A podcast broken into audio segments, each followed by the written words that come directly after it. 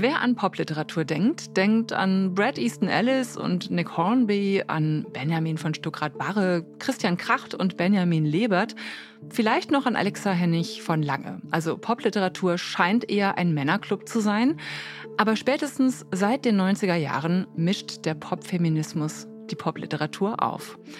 Popfeminismus. Was ist das aber überhaupt und wie passen feministische Positionen und Mittel des Pop, also Politik und Kommerz, zusammen? Darum geht's diesmal in Wagnis Wissen. Das ist der Podcast von De Gruyter mit mir, Nadine Kreuzhaler und Gästen aus der Wissenschaft zu wichtigen Fragen unserer Gegenwart.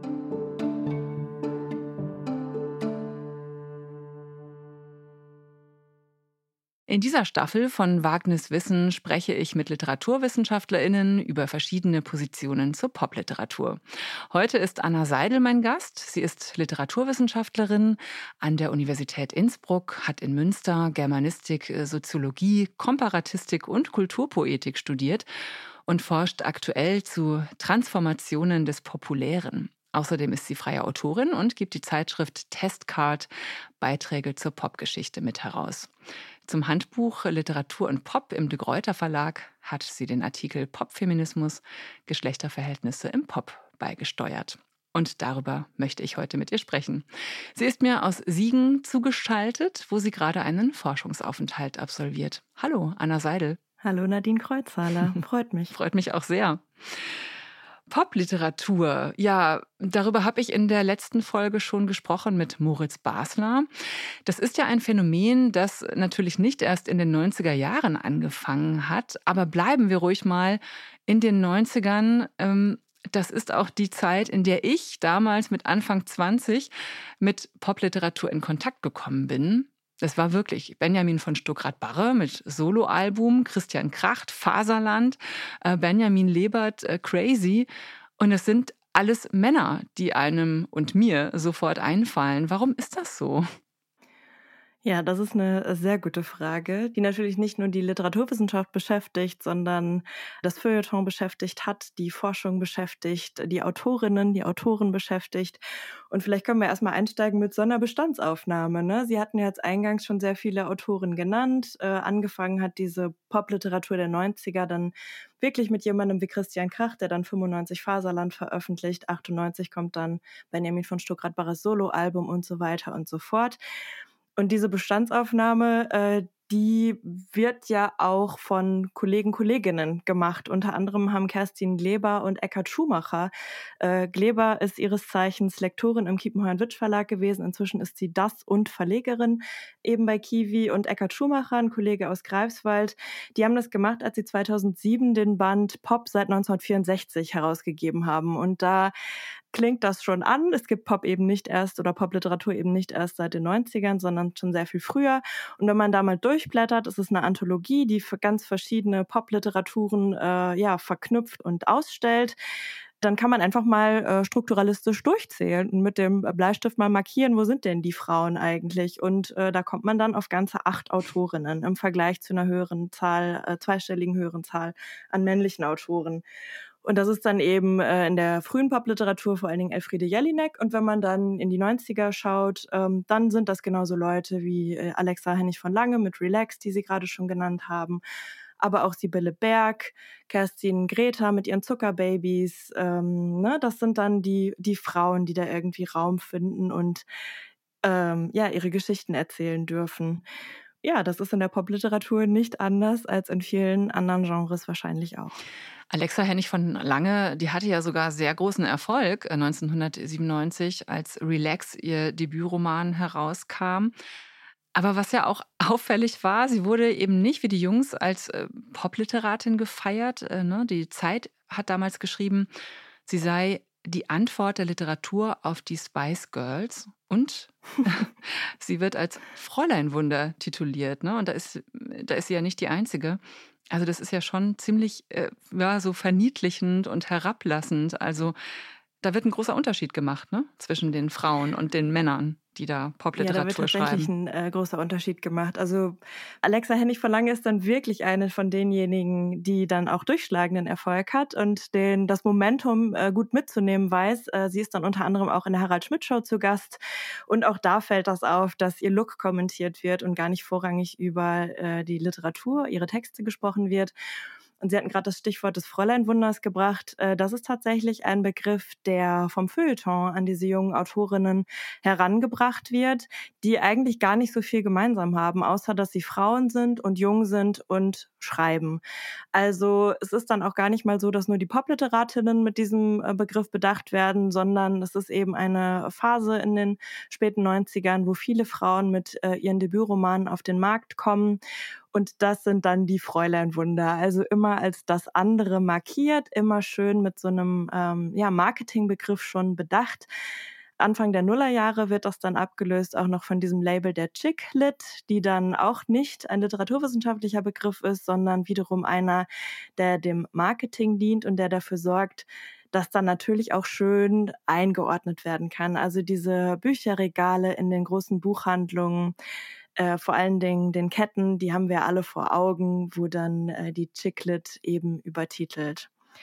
Und wenn äh, Alexa Hennig von Lange dann als äh, die Antwort der Literatur auf die Spice Girls beschrieben wird, ist das natürlich eigentlich auch ein ganz interessanter Vorgang, der da passiert, weil die Spice Girls ja ohnehin schon so eine ja weichgespülte Girl Power eigentlich vermitteln. Also eine, die nicht mehr wirklich aggressiv ist, eine, die im süßen Baby Doll Dress daherkommt und ich würde immer sagen, ein bisschen Girl Power ist wahrscheinlich besser als gar keine Girl Power, aber auch das folgt natürlich schon Marktlogiken und Pop-Ästhetiken und ist irgendwie sexy und cute und äh, vermeintlich ungefährlich. Ja, und es hört auch nicht auf, ne? Also dieses Label, so Fräulein Wunder, wird ja tatsächlich immer noch benutzt. Also 2019 zum Beispiel ist die österreichische Autorin Wea Kaiser tatsächlich wieder mal als Fräuleinwunder bezeichnet worden. Und sie hat dann daraufhin vorgeschlagen, äh, Literatur von jungen Männern künftig als Burschi-Wunder äh, zu betiteln. Also scheint ja so, als äh, sei die Popliteratur immer noch wie so ein Jungsclub. Oder die Literatur in dem Fall. Das war ja gar keine Popliteratur, die Wea Kaiser geschrieben hat. Es scheint vor allen Dingen so, als ob die JournalistInnen, äh, die über diese Texte schreiben, immer noch kein Vokabular haben, diesen Texten ja auf Augenhöhe zu begegnen und diese Texte eben ernst zu nehmen und immer noch mit so einem despektierlichen Ton ja, herabblicken fast schon. Und schön, dass äh, die Autorin dann mit dem Burschi-Wunder reagiert hat, aber es ist natürlich eigentlich auch schade, dass sie sich überhaupt dazu verhalten muss und nicht einfach schreiben darf, auch 2019 noch nicht. Wenn JournalistInnen immer diese Labels brauchen, offenbar, um Schubladen zu öffnen und wieder zu schließen, wie sieht das in der Literaturwissenschaft aus? Also wurde das Fräuleinwunder da nicht auch verwendet, eine Zeit lang? Also ich würde meinen, dass das Fräuleinwunder dann vor allen Dingen schon in so einer kritischen Distanz verwendet worden ist. Aber man muss natürlich sagen, dass manchmal solche Begriffe ja auch zu Kampfbegriffen werden können. Wenn wir, was die feministische Literaturwissenschaft angeht, dann nochmal einen ganzen Schritt zurückgehen und von den 90ern 20, 30 Jahre weiter in die Vergangenheit gehen, dann ist so ein Begriff wie Frauenliteratur natürlich ein Begriff, der Aussagekraft haben will und der eben bündeln will und sichtbar machen will. Hier sind eben nicht nur nur männliche Autoren zugange, sondern auch weibliche Autoren. Und die werden dann eben versammelt unter diesem Begriff der Frauenliteratur. Und die werden dann auch versammelt in sowas wie ähm, ja, Lexika, wo dann eben Autorinnen, Autorinnenlexika, wo Autorinnen versammelt werden äh, und überhaupt erstmal sichtbar gemacht werden. Das ist dann zum Teil natürlich auch, geht das einher mit einer Infragestellung des Kanons, der auch seit jeher männlich ist, was natürlich auch damit zu tun hat, dass Frauen lange nicht sichtbar schreiben konnten, durften, ähm, beziehungsweise nicht an den Gatekeepern vorbeigekommen sind. Und das ist natürlich auch eine Strategie, die sich dann die feministische Literaturwissenschaft zunutze gemacht hat. Hm, man könnte das negativ sehen und sagen, hier wird das Weibliche wieder als das andere ausgestellt. Und man kann aber auch sagen, hier wird es emanzipatorisch überhaupt erstmal sichtbar gemacht. Mhm. Im Handbuch äh, Literatur und Pop ähm, schreiben Sie von Popfeminismus und eben auch von den Geschlechterverhältnissen im Pop. Wie kam denn überhaupt der Feminismus in den Pop?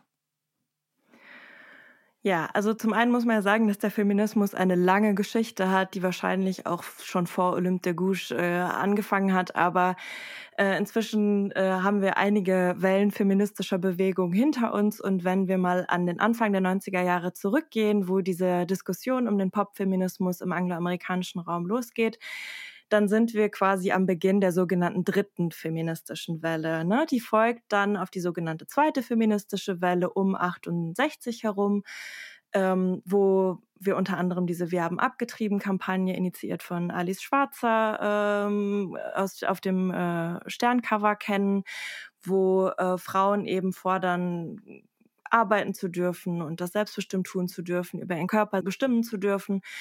Und diese zweite feministische Welle folgt wiederum auf die sogenannte erste feministische Welle um 1900, wo es um sowas geht wie das Wahlrecht oder auch das Recht auf Bildung für Mädchen und Frauen. In den 90ern, Anfang der 90er, äh, sind diese Diskurse ja alle noch nicht gelöst. Wir wissen, dass alle Abtreibungen in Deutschland ist immer noch nur unter bestimmten äh, juristischen Voraussetzungen möglich. Also die Forderungen der ersten und der zweiten Welle sind nach wie vor aktuell. Und deswegen muss dieses Wellenmodell auch so ein bisschen als ein Hilfskonstrukt angesehen werden. Aber es findet eben doch eine Aktualisierung dieser feministischen Diskurse statt. Und zwar auch eine pop-informierte Aktualisierung.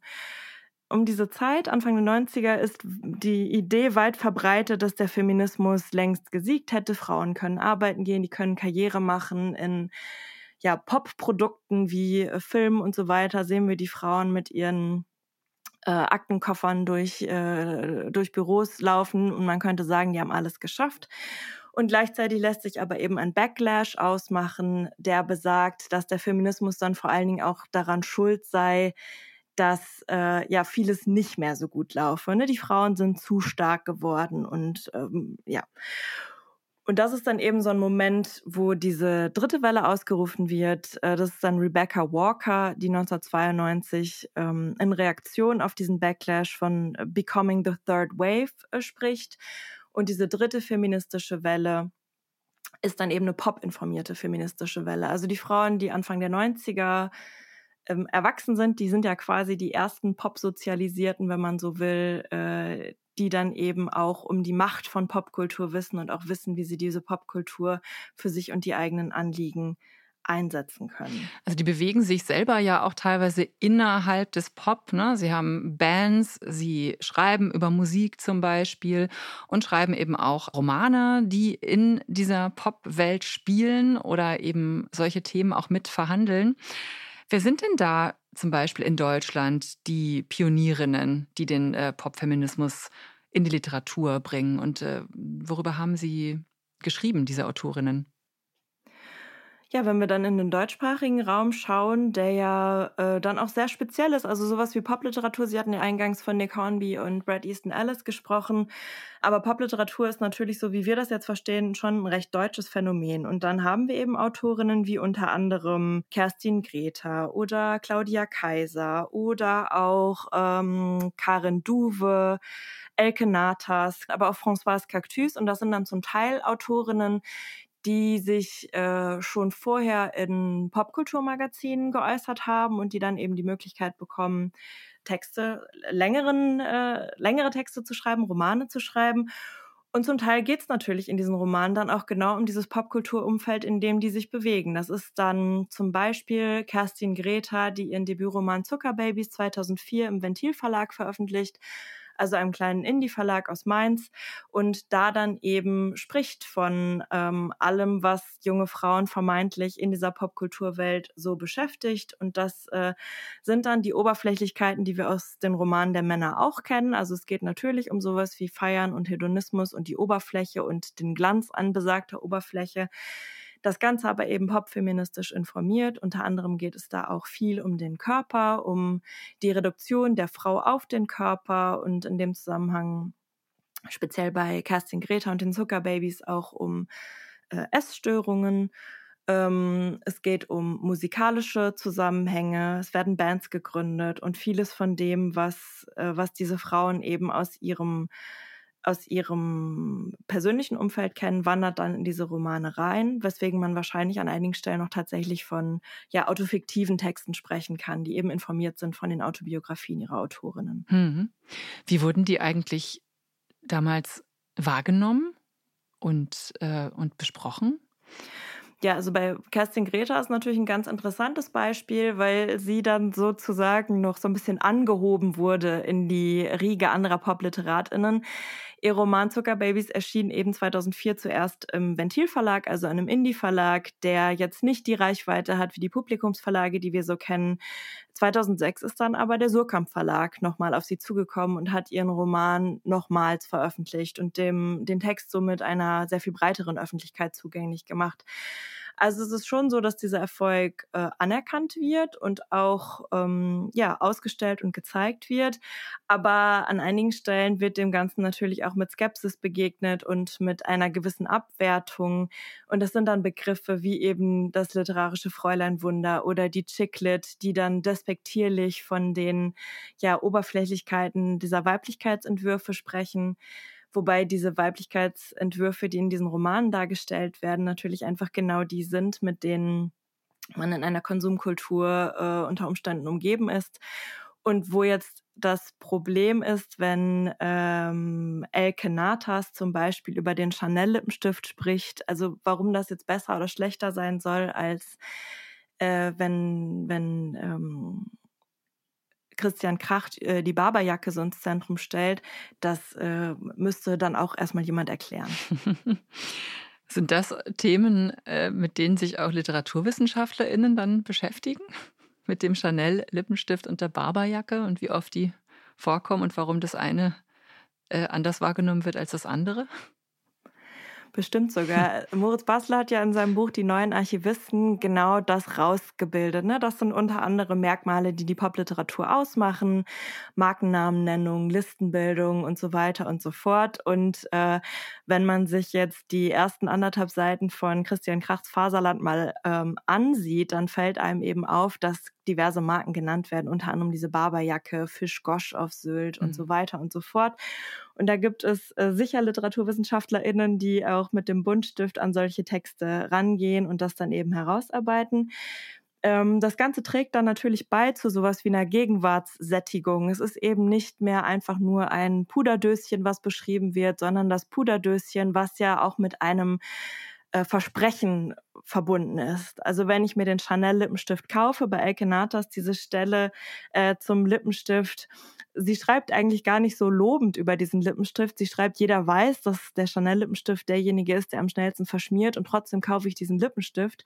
Also man darf davon ausgehen, dass diese Protagonistin da eben auch einem Werbeversprechen ähm, aufsitzt und entsprechend einen, mit sich mit einem Konsumgut umgeben möchte, was auch ja einen gewissen Status transportiert, einen gewissen Look transportiert, was äh, antwortet auf Werbekampagnen und so weiter und so fort. Ja, es ging ja gerade darum, um ja eben diese Oberflächlichkeiten zu reflektieren ne? und auch diese dieses Anspringen auf Werbeversprechen und diese Markenversessenheit und diese Langeweile, diese Übersättigung der Konsumgesellschaft darzustellen in der Popliteratur.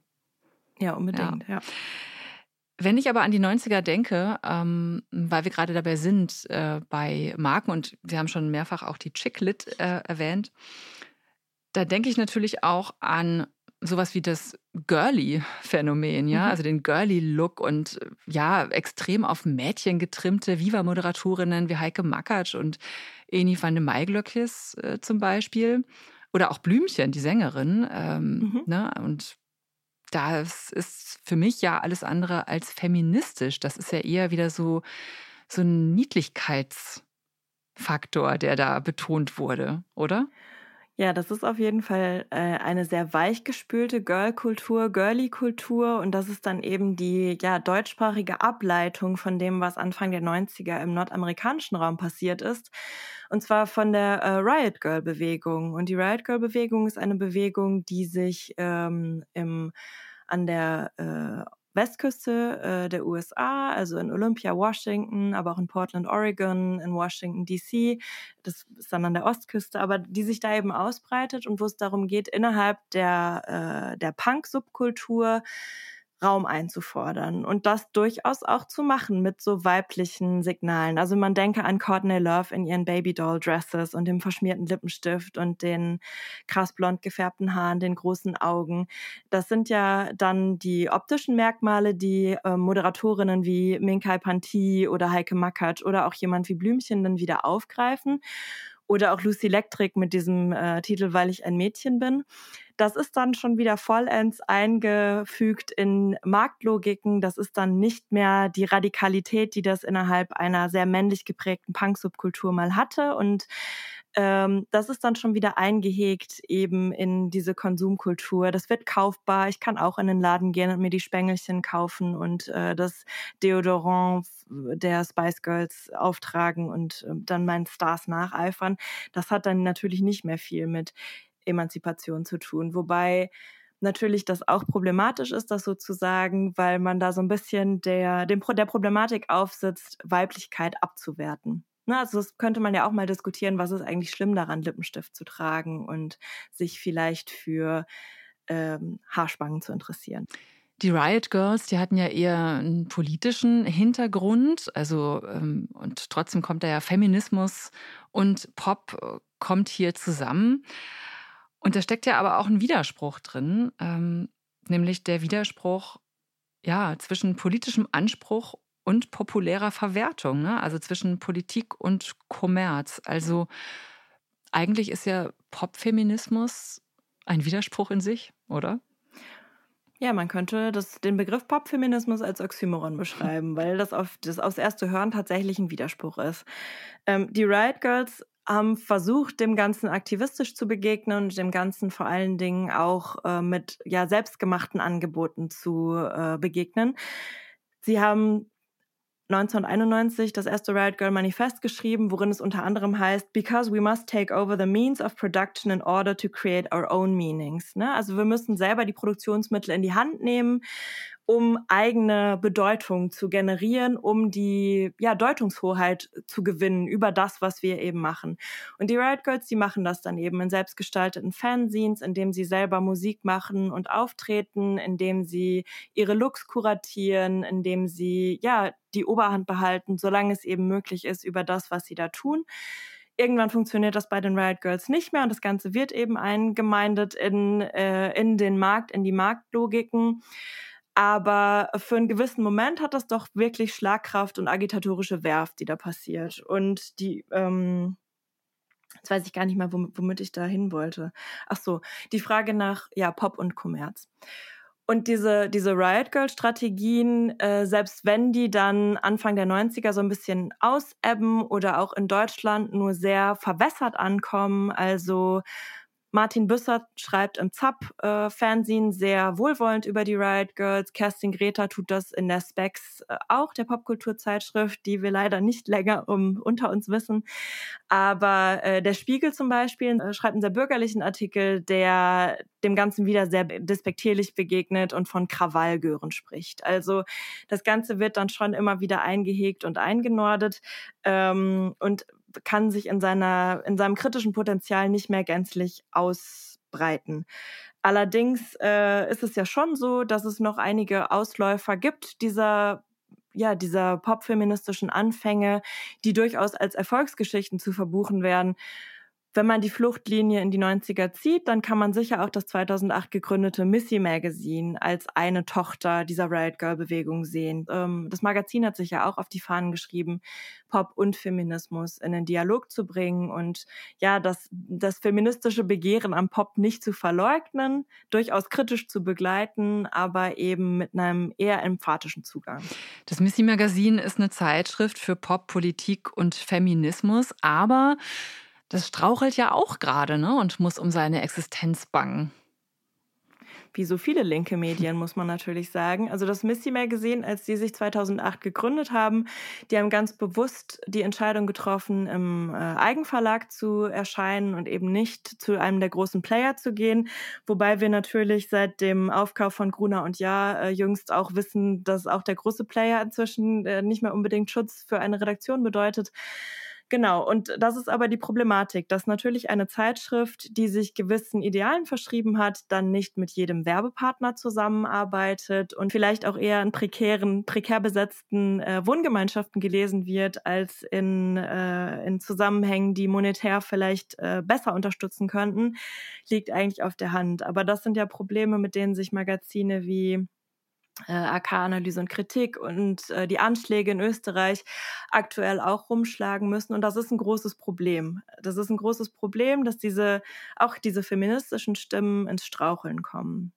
Und das Ganze geschieht natürlich auch vor dem Hintergrund eines sich radikal veränderten Medienmarktes. Also wenn man sich die anderen Popkulturmagazine anschaut, äh, von denen mussten wir uns jetzt schon vor längerer Zeit verabschieden. Ich denke an äh, die Specs, ich denke an die Intro, ich denke an Debug, äh, die Raveline. Das sind alles Titel, Groove. die wir inzwischen eben nicht mhm. mehr im Bahnhofsbuchhandel finden. Mhm.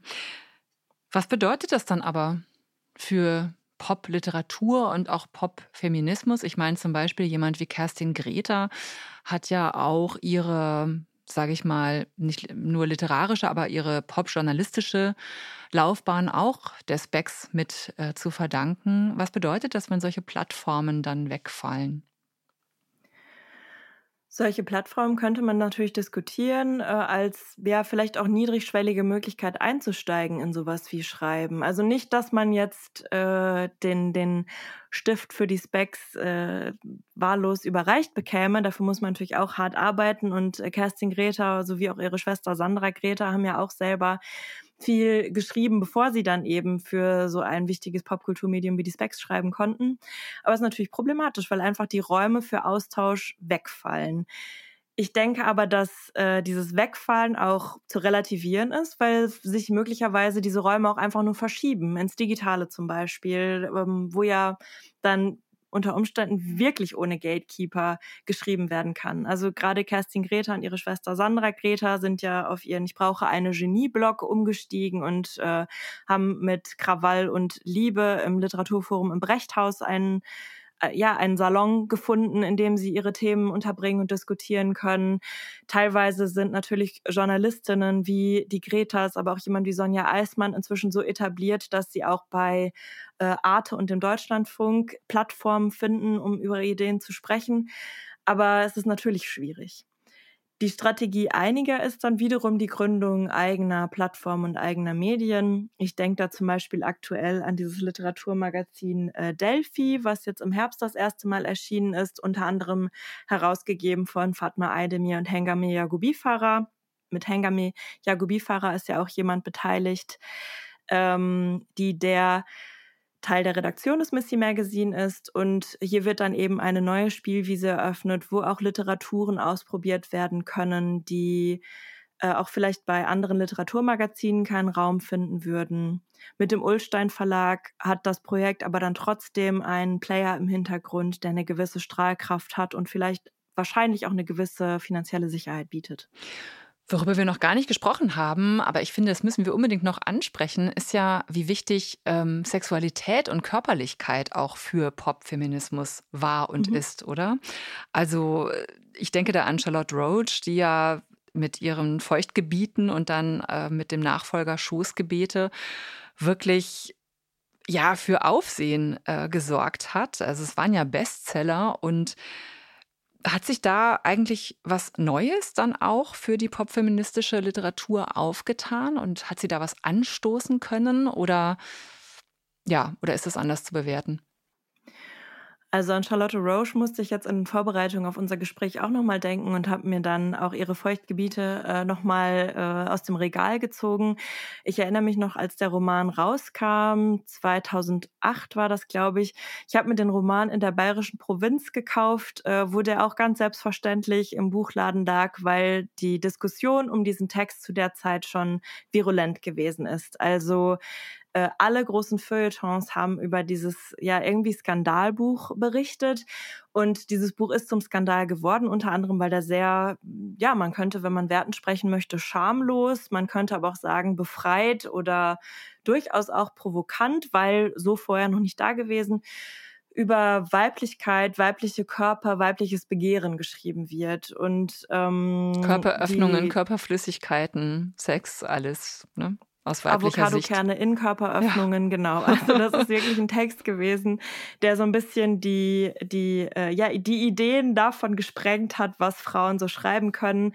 Wobei man, wenn man literaturgeschichtlich ein bisschen zurückgeht, sich dann vielleicht Elfriede Jelineks äh, Wir sind Lockvögel-Baby oder so nochmal vornehmen müsste, um dann festzustellen, äh, da gibt es auch schon ganz schön, ähm, mehr, ganz schön, äh, ja ganz schön als provokant wahrzunehmende Umgänge mit dem Körper. Unbedingt. Aber was Charlotte mhm. Aber die Bitte? Zeit war vielleicht noch nicht reif, ne? Dann. Die Zeit mhm. war noch nicht reif. Das, also die Lockvögel haben mit Sicherheit nicht das, äh, die Aufmerksamkeit bekommen, die dann jemand wie Charlotte Roche bekommen hat die ja dann auch so ein bisschen vielleicht den Weg frei gemacht hat für so streitbare Figuren wie Lady Betray zum Beispiel, äh, man kann sich wiederum daran erinnern, als sie dann bei Harald Schmidt zu Gast gewesen ist, mit Oliver Pocher als Co-Moderator und ihr Zitat Fotzensekret als äh, Mitbringsel mitgebracht hat.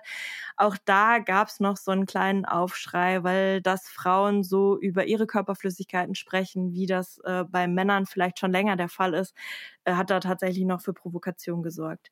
Das ist aber ein Thema, was natürlich auch viel breiter wahrnehmbar wird, äh, auch über so Serien wie Sex and the City, wo dann äh, das weibliche Ejakulieren thematisiert worden ist, oder dann später Lina Dunhams Serie Girls, wo auch mal Körper jenseits äh, von Schönheitsnormen äh, gezeigt werden im Akt und nackt. Und ja, da hat sich einiges getan. Aber wo stehen wir denn da heute eigentlich? Also Charlotte Roach war ja wirklich noch so ein oh, Skandal und hat für ganz viel Aufmerksamkeit gesorgt. Äh, Sex and the City ähm, haben Sie gerade angesprochen ähm, im Serienbereich. Also heute äh, gibt es da noch irgendwas Skandalträchtiges? Ist doch heute eigentlich selbstverständlich, oder? Dass Frauen auch über Sex schreiben. Was natürlich interessant ist, ist, dass sich dieser Popfeminismus ohnehin in der Breite eher so einem sehr sexpositiven Zugang verschrieben hat. Das heißt, es ist eben nicht mehr so, dass die, äh, dass die Haltung klar ist zu so etwas wie Pornografie zum Beispiel, zu so etwas wie Sexarbeit. Und da ergeben sich ja zum Teil auch wirklich Spannungslinien zwischen jemandem wie Alice Schwarzer und Frauen, die diese ganzen Diskurse eben anders sehen ohne da jetzt äh, mich positionieren zu wollen oder so. Aber es gibt da natürlich trotzdem eine ja Ausdifferenzierung auch von Sexualitäten, von Begehren, die sichtbar geworden ist und die ja unter Umständen auch ähm, ja überhaupt Gespräche erst auslöst und und ermöglicht. Und wenn man sich dann eben heute fragt, wie sieht das aus, womit kann man überhaupt noch provozieren? Es ist noch gar nicht so lange her, dass Janet Jackson beim Super Bowl einen Riesenskandal ausgelöst hat, weil ihre Brustwarze zu sehen gewesen ist. Also es kommt wahrscheinlich auch immer auf die Zusammenhänge an und wenn man dann zu Primetime im amerikanischen Fernsehen in vielleicht eher konservativen Zusammenhängen zu viel Körper zeigt, kann das durchaus Probleme auslösen. Und man muss auch sagen, bei allem Sexpositiven, was, was so feierbar ist und bei allem, was selbstverständlicher geworden ist, sind wir an einigen Stellen auch wirklich mit extrem regressiven ähm, Prozessen konfrontiert, äh, wo dann solche Dinge natürlich auch wieder radikal in Frage gestellt werden. Da muss man auch in Europa ja gar nicht weit über die Grenze schauen, um festzustellen, dass eben nicht immer alles möglich ist. Anything goes äh, ist nicht unbedingt die Losung in allen Bereichen. Lassen Sie uns noch mal kurz äh, darüber sprechen, was Sie eigentlich als Literaturwissenschaftlerin an Popkultur und an Popliteratur interessiert. Also wie sind Sie zum Pop gekommen, zum Popfeminismus? Wie wird man Popforscherin? Ja, das ist eine gute Frage. Also zum einen bin ich natürlich äh, auch umgeben von Popkultur aufgewachsen. Also wenn Sie äh, von Heike Makatsch und Eni van de Maiklokjes und von Blümchen sprechen, sind das natürlich genau die Leute, die ich im Fernsehen gesehen habe, als ich äh, groß geworden bin. Also es ist ja schwer, sich sowas wie Popkultur überhaupt zu entziehen. Und ich finde es eben total interessant, sich diese Gegenstände, so Pop-Gegenstände, ob das jetzt Blümchen ist, ob das jetzt Pop-Manifeste sind, ob das pop-feministische Texte sind, mit der gleichen Ernsthaftigkeit anzugucken, wie man das sonst vielleicht bei einem Goethe-Drama machen würde oder wie man das bei einem Thomas Mann-Roman machen würde oder bei einer Annette von Droste-Hülshoff, äh, von einem Annette von Droste-Hülshoff-Gedicht. Also auch diesen Phänomenen kann man ja auf Augenhöhe begegnen und auch diesen Phänomenen kann man begegnen mit literaturwissenschaftlichem Werkzeug. Und diese Begegnung dieser Gegenstände mit literaturwissenschaftlichem Werkzeug zeigt immer wieder, dass es sich auch lohnt, diese Sachen genauer anzuschauen. Also auch da wird extrem gekonnt gearbeitet mit rhetorischen Mitteln, mit äh, Stilen, die ausprobiert werden, mit Dingen, die integriert werden, Intertextualitäten, die herausgearbeitet werden können. Und auch die Popkultur darf man eben ernst nehmen. Und was natürlich noch dazu kommt, ist, dass an vielen Stellen so ein emanzipatorisches Moment dazu kommt, was ja auch interessant ist, um zu fragen und zu hinterfragen, was passiert da eigentlich, was sind eigentlich die Umstände und ja. Wissen Sie denn noch, was bei Ihnen so, keine Ahnung, sowas wie eine Initialzündung war? Also wann waren Sie, ich nenne es mal angefixt von der Popkultur und von Popliteratur vielleicht? War das so ein bestimmter Roman oder ein, ein äh, bestimmtes Phänomen? Was sie dazu gebracht hat, hm, das könnte ja interessant sein, auch für meine Forschung. Ja, ich könnte jetzt natürlich von dem äh, riesigen Bad Religion Poster sprechen, was meine Cousine an ihrer Wand hängen hatte. Da könnte man jetzt eine irre lange Ableitung zur Semiotik machen, aber ich glaube, das wird es eher nicht sein. Ähm, ja, ich bin tatsächlich vielen dieser Texte auch im Studium begegnet. Und wenn es da um Gegenwartsliteratur ging, dann kam man natürlich auch an Popliteratur nicht vorbei. Und wahrscheinlich ist es dann tatsächlich so ein Text wie Krachts Faserland oder so, der da mein Interesse geweckt hat. Und dann hat sich aber schnell die Frage gestellt, ähm, okay, was sind denn andere Texte in diesem Zusammenhang? Und auch geschult an so Fragen der Gender Studies, der Postcolonial Studies, fragt man sich dann, wie breit ist eigentlich diese Popliteratur? Und dann stolpert man ja irgendwann unweigerlich auch über Texte der Autorinnen. Auch das ist in den 90ern ja noch eine recht, ähm, ja, man könnte eigentlich sagen, homogene Geschichte gewesen. Also ähm, migrantische Stimmen zum Beispiel sind da wenig präsent gewesen und da tut sich ja in jüngerer Vergangenheit ganz viel. Also auch da weitet sich ja das, was wir als Kanon bezeichnen, auch da wird hinterfragt, was sind eigentlich die Texte, die gelesen und auch gelehrt werden, was sind die Texte, die auf Lehrplänen in der Uni landen. Und da hm, trägt man dann natürlich vielleicht eine Lehre auch selber dazu bei, den ein oder anderen Aha-Moment zu produzieren. Könnte man vielleicht sagen, also ich meine, so popliterarische Texte zum Beispiel, die sind ja sehr gegenwärtig, ne? Also die beschreiben ja manchmal weiß ich nicht, eine Woche, ein Wochenende oder auch nur einen Tag im, im Leben der Hauptfiguren. Äh, Markenprodukte werden aufgezählt, äh, Popsongs kommen vor und so weiter. Äh, könnte man sagen, vielleicht, sie sind auch als Archive unserer, unserer Zeit, unserer Gegenwart oder einer bestimmten Zeit interessant? Aus Forscherinnen-Sicht? Unbedingt, das muss man sogar sagen. Also und dann ist es ja auch interessant, sich diese ja festgehaltenen Momente nochmal anzuschauen. Also was sind das eigentlich für Werbekampagnen, die da festgehalten werden? Und dann lohnt sich dazu natürlich auch der Blick ins Material und zu schauen, finde ich eigentlich die Referenzen zeitgenössischen Magazinen, was sind das eigentlich für Popsongs, die da verhandelt werden und wie werden diese Dinge eigentlich verhandelt? Bei Benjamin von Stuckrad-Barres Soloalbum ist da so Oasis, Zitat, Oasis sind die geilsten, das wissen wir, das wissen die, ne? Und das ist so ein Teil, der den ganzen Roman irgendwie mitträgt. Und das sind natürlich dann auch so, ja, Archivkapseln, die eben festhalten, was war zu dieser Zeit und was in einer gewissen Gruppe sicher auch Konsens gewesen ist. Äh, nicht immer äh, also durchaus auch streitbare, streitbare Elemente natürlich, aber erstmal werden da Momente fixiert von, von Fandom, von Auseinandersetzungen und Aushandlungen mit eben Gegenwart, Fernsehserien, TV-Sendungen, Radiosendungen die da überhaupt auch erstmal fixiert werden, ja, in literarischen Zusammenhängen. Hat Barbie Sie jemals interessiert als pop-feministische Forscherin? Ich frage natürlich, weil äh, der Barbie-Film von Greta Gerwig aktuell so gehypt wird und die einen ihn wirklich als feministisches Meisterwerk äh, feiern und die anderen ihn einfach nur als Werbefilm für die Spielzeugfirma Mattel äh, kritisieren. Ich habe den Film auch gesehen und finde, beide haben ja irgendwie recht. Was sagt die popfeministische Forscherin dazu? Ja, erstmal äh, ist es natürlich so, dass man Barbie kritisieren darf. Ne? Also das Bild von Weiblichkeit, was da eben gezeigt wird, ist natürlich eins, was überhaupt nicht, also das sind ja Schönheitsstandards, die keine Frau erreichen kann. Und das sind auch so ähm, Fragen von, wie emanzipatorisch ist das eigentlich, wenn man da mit so einem äh, sexy Püppchen spielt. Und gleichzeitig, wenn man sich die Geschichte von Barbie nochmal in Erinnerung ruft, ist das eben das erste Mal, dass Mädchen nicht mit der Puppe, mit der Babypuppe spielen, die dann bemuttert wird und die dann das spielende Mädchen unter Umständen auch direkt wieder auf so eine Rolle festlegt, sondern Barbie hat ja dann eine Geschichte. Barbie ist Pilotin, Barbie ist Tierärztin, Barbie ist äh, Professorin. Ne? Also da sind ja dann ganz andere Möglichkeiten der Identifikation idealerweise auch möglich. Barbie ist schwarz, Barbie ist weiß, Barbie ist schwanger. Was Barbie wahrscheinlich nie so richtig ist, ist dick zum Beispiel. Ja. Also das Ganze hat natürlich dann auch seine Grenzen. Und insofern würde ich Ihnen dabei pflichten, das hat alles sein Für und Wider.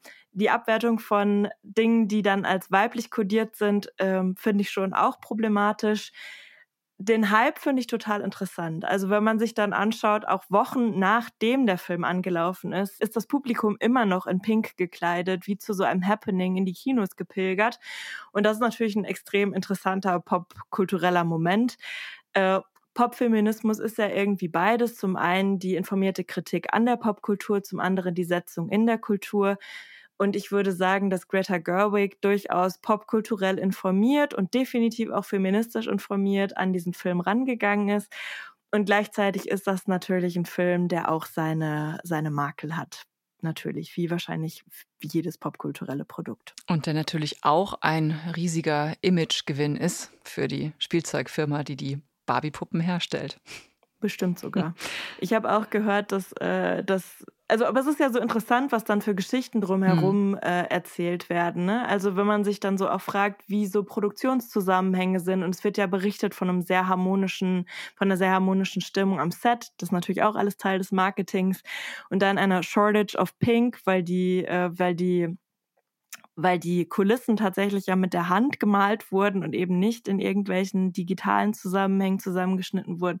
ist natürlich auch interessant, was da dann für Geschichten drumherum gebaut werden, um das Ganze dann auch noch interessanter zu machen, als es vielleicht ohnehin schon ist. Zum Schluss noch, haben Sie noch eine aktuelle Empfehlung für einen pop, feministischen, popkulturellen Roman von heute zum Weiterlesen? Ja, das ist natürlich genau die Frage, vor der ich Angst hatte. ähm, wenn man sich dann heute eben mit ja popfeministisch informierten Texten auseinandersetzen möchte, kann man sich vielleicht wirklich mal dieses Delphi-Magazin anschauen, dieses neue Literaturmagazin, was im Ulstein Verlag erscheint und unter anderem von Fatma Aydemir und Hengame Yagubi Farah mit herausgegeben wird. Beides natürlich auch AutorInnen von äh, Romanen. Ähm, Fatma, Fatma Aydemir hat unter anderem Ellbogen geschrieben und Jins. Hengame Yagobi Farah, das Ministerium der Träume. Beides Texte, die man vielleicht heute gar nicht mehr mit dem Label des Popfeminismus alleine beschreiben würde, aber definitiv Texte, die ähm, ja die popkulturell informiert sind und da eben auch wiederum Spaß machen, äh, sich mit dem Archiv äh, in literarischer Form auseinanderzusetzen. Und ich kann noch Marlene Hobrack mit Schrödingers Girl ins Rennen werfen, ein Roman, der sich mit dem Literaturbetrieb und damit auseinandersetzt, wie, ja, wie Autorinnen und Autoren zum Hype stilisiert werden. Ein sehr witziger, sehr emanzipierter, sehr popfeministischer Roman, wie ich finde. Verbrecherverlag erschienen, richtig? Im Verbrecherverlag erschienen, ja. genau. Ja. Und welche Rolle die sozialen Medien für die Popliteratur spielen und wie dort eine eigene Form der Popliteratur entsteht. Darum geht es dann in der nächsten Folge von Wagnis Wissen.